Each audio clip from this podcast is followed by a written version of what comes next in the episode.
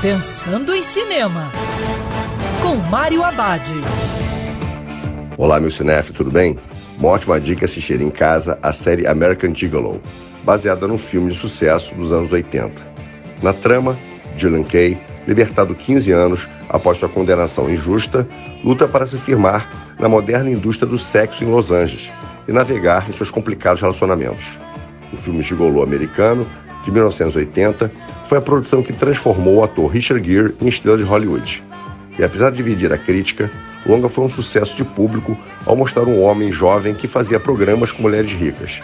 Sensualidade, cenários, roupas, carros e uma trilha sonora de George Moroder com a clássica canção Call Me da banda Blondie causaram furor na época. O seriado tenta recuperar todos esses elementos por meio da ótima interpretação do ator John Bernthal, que fez o Justiceiro no seriado de TV. O seriado funciona e tem várias reviravoltas, apesar do roteiro rocambolesco e pouco inspirado. E lembrando que o cinema também pode ser no sofá de casa. Quer ouvir essa coluna novamente? É só procurar nas plataformas de streaming de áudio. Conheça mais dos podcasts da Band News FM Rio.